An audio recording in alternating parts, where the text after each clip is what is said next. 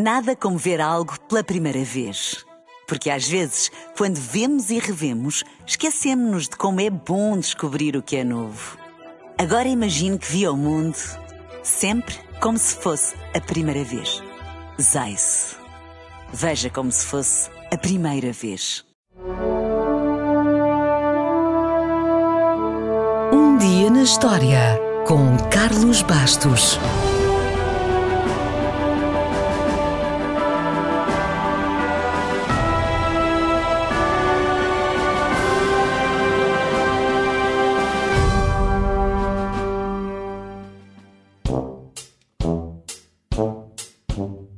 Estávamos em 1966.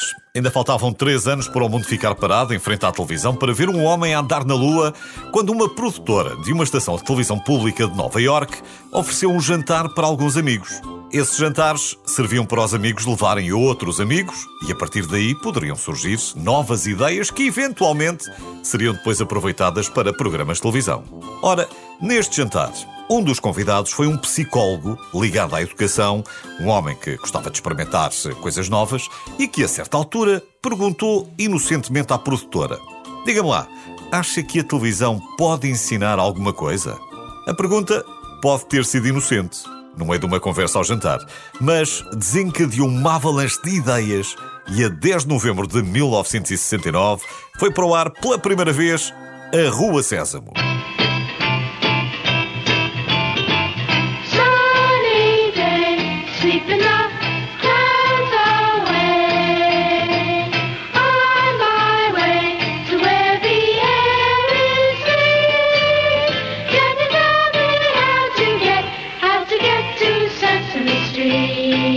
A Rua Sésamo é de longe o programa de televisão para crianças mais conhecido do mundo. Os principais protagonistas são bonecos criados por Jim Henson e alguns deles acabaram por se tornar estrelas e tiveram direito ao seu próprio programa. Foi o caso do Cocas, por exemplo, que começou ali a carreira e depois saltou para os Marretas. Mas de Jim Henson e dos Marretas falaremos melhor outro dia. Hoje, a Rua Sésamo merece toda a nossa atenção, até porque teve mais de 9 mil episódios, distribuídos por 50 temporadas, o que faz com que tenha sido o programa de televisão infantil que mais tempo esteve no ar. E não só infantil, foi um dos programas com maior duração na história da televisão. Ponto final parágrafo.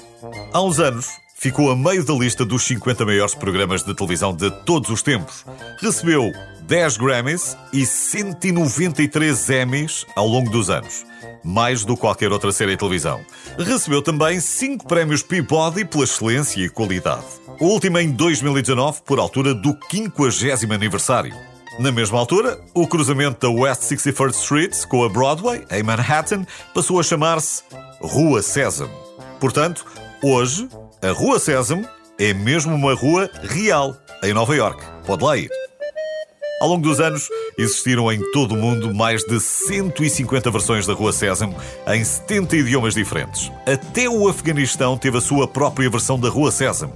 Nós também tivemos, claro, e por cá, entre as personagens de carne e osso e as vozes dos bonecos, contamos com uma constelação de estrelas como António Feio, Manuel Cavaco, Alexandre Lencastre, Miguel Guilherme, Cláudia Cadima, José Jorge Duarte, José Raposo, José Pedro Gomes, eh, Rui Paulo, Rui de Sá, Vitor Norte, entre muitos, muitos outros. Foram todos eles que quase nos fizeram acreditar que o Popas, o Ferrão, o Walter, o Monstro das Bolachas, o Conde Contar ou o Egas e o Becas existiam mesmo. Becas! Becas! Becas! O que foi? O que é que foi? O que é que estás a gritar? Porque, o que é que foi? O que é que foi? Esta estátua bateu-me, Becas! A estátua bateu-te? Foi, foi, bateu-me, Becas! Egas, não achas que se calhar foi só a tua imaginação? Claro que grande parte desse mérito pertence também aos animadores. Muitas vezes, dois ou mais tinham de se esconder juntinhos debaixo do mesmo fato quente durante horas e horas. Vai ginasticar. Ginasticar? Nos estúdios americanos existia mesmo uma placa que dizia desodorizante sempre, alhos e cebolas nunca. Já agora, fica a saber que todos os bonecos principais da Rua Sésamo têm quatro dedos, exceto o monstro das bolachas que tem cinco. Eu sou o monstro das bolachas. Hoje vou ver qual será a melhor forma para bolachas. Este monte que vemos aqui são bolachinhas quadradas, veem? Curiosamente, o monstro das bolachas na Nigéria não gostava de bolachas, gostava de inhames. Olá, daqui Cocas, o sapo. E o vosso amigo Walter. Estamos aqui para lhes falar sobre o número 5. Ah, ah, desculpa, Walter. Não faz mal, felizmente tenho um peito forte. Já o conde, que gostava de contar, é muito, muito velho. Tem quase 2 milhões de anos. Sim, ouviu bem, não me enganei. E não se importava de os contar um a um. Para ele, contar as penas do fato amarelo do Poupas, por exemplo, não custava nada. São só 4 mil. Mais pena, menos pena. O resto das histórias ficam para contar no outro dia.